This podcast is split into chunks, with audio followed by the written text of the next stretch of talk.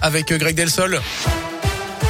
Le retour du port du masque obligatoire à l'école dans toute la France à partir de lundi. C'est ce qu'a annoncé hier soir le gouvernement après l'allocution d'Emmanuel Macron. Ça concerne notamment l'Allier, le Puy-de-Dôme et la Loire. Il était déjà obligatoire dans 61 départements depuis la rentrée. Le chef de l'État qui s'est donc exprimé hier à partir du 15 décembre, les plus de 65 ans devront avoir une dose de rappel pour garder leur passe sanitaire.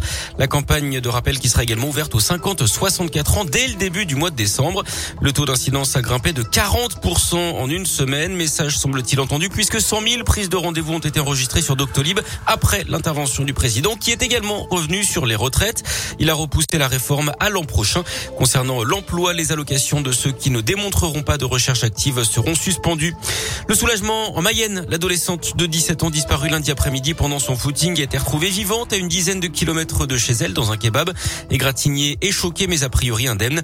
Une enquête pour enlèvement et séquestration avait été ouverte. Ses écouteurs tachés de sang avaient été retrouvés près d'un bois.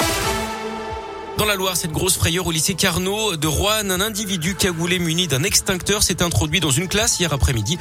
Un professeur a été transporté au centre hospitalier de Rouen. Trois autres élèves ont été pris en charge par les secours, dont une a été choquée par cet événement. Deux autres lycéens ont été, ont eux reçu des projections de l'extincteur. L'individu cagoulé a pris la fuite.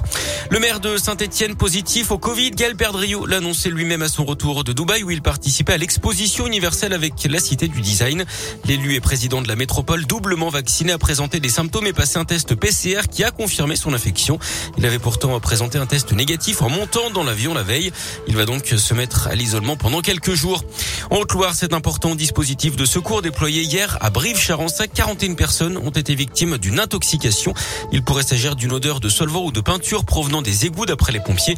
Toutes les victimes sont des élèves et des enseignants d'une école d'esthétisme. Deux personnes ont été transportées dans un état grave à l'hôpital du Puy-en-Velay. 29 autres ont été plus légèrement touchées. Les dix dernières sont indemnes. Une quarantaine de pompiers ont été mobilisés. Vers un retour à la normale pour plus de 50 000 clients mobiles Bouygues et SFR dans l'agglomération de Saint-Etienne.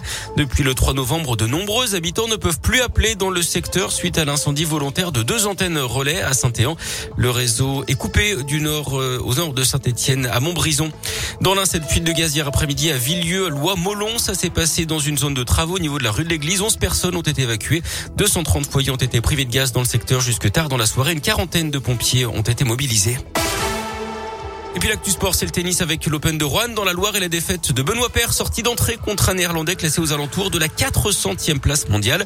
L'aventure folle de Gabriel Debruel continue. Le Grenoblois de 15 ans s'est qualifié pour le deuxième tour qui commence aujourd'hui avec un choc des générations entre Richard Gasquet et son très jeune compatriote Arthur Cazot.